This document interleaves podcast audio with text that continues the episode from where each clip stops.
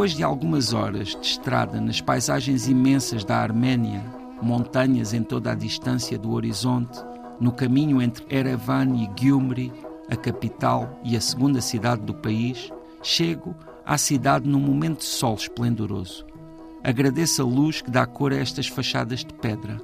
As pessoas caminham pelas ruas de acesso ao centro, que se dirigem à praça de Vartanantse, levam também um pouco dessa claridade. Na maioria das vezes, levam-na sob a forma de um sorriso. No centro da praça, há pequenos carros para as crianças andarem, de certeza que puxam os pais pelo braço, que lhe pedem alguns drams, não sei quantos, para pagarem uma voltinha. Há corvos que atravessam o céu para avançarem em pequenas passadas pela distância da praça ou para pousarem nas estátuas do memorial da Batalha de Avarair, ou para molharem o bico na água das fontes. Num dos lados da praça está a Câmara Municipal, noutro está a Igreja do Santo Salvador, noutro está a Catedral da Santíssima Mãe de Deus. A Igreja Apostólica Arménia é quase tão antiga como Gyumri, afinal, é uma das faces mais antigas do cristianismo. Mas Gyumri é anterior a Cristo. Calcula-se que os seus primeiros habitantes viveram aqui nos séculos VI e V a.C. A cidade é mencionada por Xenofonte, discípulo de Sócrates. Muito posterior é a passagem de Charles Aznavour por estes caminhos. O conhecido cantor de origem arménia tem hoje uma praça com o seu nome. No centro dessa rotunda, um monumento inclui uma estátua ao cantor que compôs Pour Arménie, após o terremoto de 1988.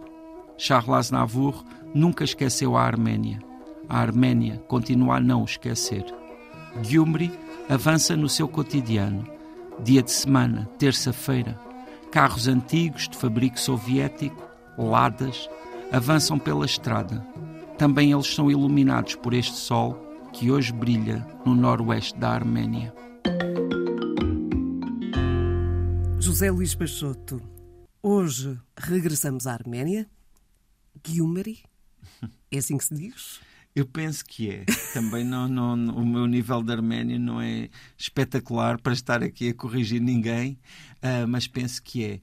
E é uma cidade surpreendente, embora seja uma cidade que, no contexto da Arménia, é grande mas que não tem comparação com a capital Erevan, porque estamos a falar, a capital Erevan tem um pouco mais de um milhão de habitantes e Gyumri, que é a segunda cidade, tem cerca de 150 mil. Uhum. Portanto, estamos a falar de uma cidade que que é muito mais manejável, digamos assim, né? que, que é muito mais fácil movimentar-nos nela e isso, pronto, depois também se repercute na, vi na vida da própria cidade, uh, que é uma cidade que, embora tendo sofrido um terremoto nos anos 80 e embora tendo tido alguns reveses, mantém uma estrutura monumental e ao nível dos edifícios, de certa forma, antiga, sobretudo do, do século XIX, e que são casas muito curiosas porque são feitas a partir de, de pedra, com fachadas de pedra, que são a pedra da Arménia, não é? Mas repara, estás tu a falar, eu estava aqui a ver imagens e, e se tu fizeres um slide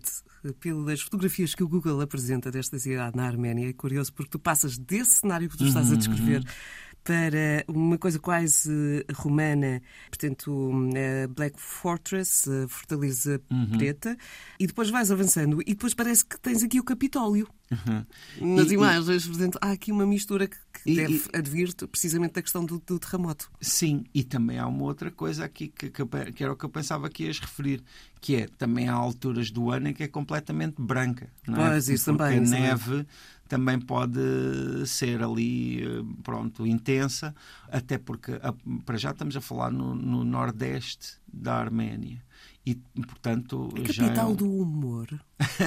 Isso acho que tem a ver com uma tradição ligada com vários humoristas que viveram lá, com festivais de humor que ainda fazem e com o facto de, justamente pelo século XIX, terem algumas publicações humorísticas que acho que ficaram conhecidas na Arménia.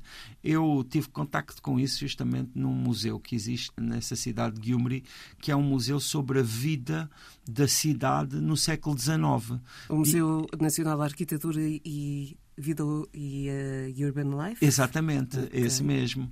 E que é muito que interessante. É belíssimo em termos de prédio. Mas e, e é, esse edifício era uma casa uh, de uma família, uma família abastada, portanto viviam bastante bem. Mas uma das coisas interessantes nesse museu é, é justamente mostrarem a vida comum, a vida das pessoas, digamos assim, da vida. De, não vou, pronto, não serão os arménios, mas as pessoas várias, que foram vivendo várias, ali naquela cidade. Sim, mas de vários estratos da sociedade, dentro, desde o mais popular até às classes mais altas. E tem várias coisas engraçadas. Uma delas, por exemplo, era como, nesse período, o teatro se fazia nas casas das pessoas. Claro, nas casas das pessoas abastadas, não é? Mas dentro desse próprio edifício a sala era constituída por uma parte que era uma espécie de um palco e aí também havia pronto essas representações que podiam ser mais trágicas ou mais cómicas mas Gyumri acaba por eh, por ser eh, uma cidade que de certa forma também tem uns certos sinais daquilo que é a vida na Arménia. Há essa, essa questão da Arménia ser um país que ainda tem muitas ligações com a União Soviética, não é? deixou é. de pertencer à União Soviética há cerca de 30 anos. Isso não é assim tanto tempo na vida de uma cidade, não é? e isso nota-se em, em, em, vários aspectos. Mas, por outro lado, também há as, as próprias questões da Arménia, as suas questões religiosas, que também são muito marcantes, porque Gyumri tem algumas igrejas e tem uma catedral que são pronto, muito importantes no contexto da Arménia e, e de certa forma de, de, da vida das pessoas, de como as pessoas vivem ali a sua, a sua vida porque uh, estamos a falar de um país com uma alimentação, com uma, uma, gastronomia muito rica. Esse é, por exemplo, um aspecto que, que é sempre marcante e que eu acho que, mesmo para os portugueses, nós não estranhamos muito aquela comida. É um lugar onde há muitas saladas, onde há, há também muitos, como é que se diz, um, conservas, pickles, esses tipos de coisas, que aí afastam-se um pouco, se calhar, da nossa comida, mas nem tanto. E depois, claro, há estes períodos muito marcados do ano, por isso é que há pouco eu pensava que ias falar da neve. Não, não foi, não uh... foi para a neve até, porque eu estou desde o início aqui com várias coisas uh, na mente.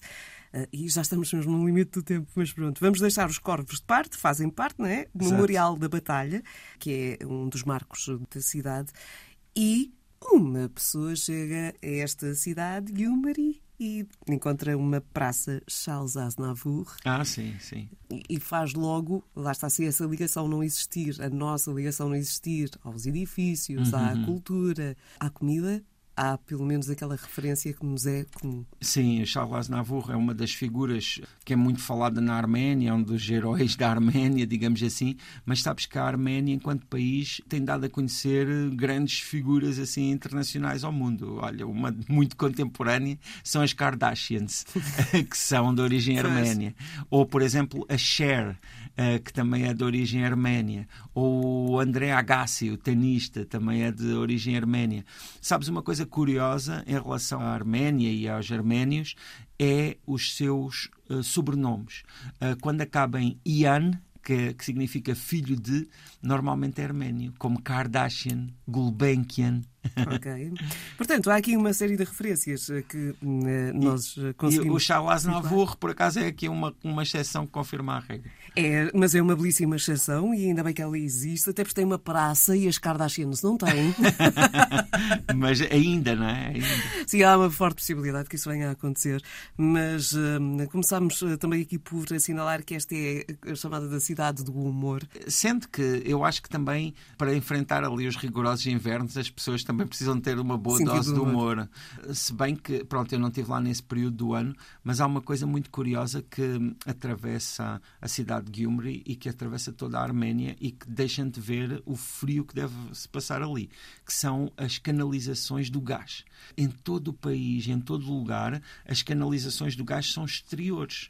Então, por todo lado, há canalizações de gás, muitas vezes passam por cima das estradas, acompanham as estradas, e eu acho que isso isso é um grande sinal do friozinho que se deve passar por lá. Mas acredito que na primavera ou no outono, como me aconteceu a mim, uh, são períodos realmente excepcionais para visitar lugares como o Gyumri. Fica esta sugestão para quem está a ouvir. Já sabe que o Tanto Mundo está presente nas plataformas de podcast e em RTP Play.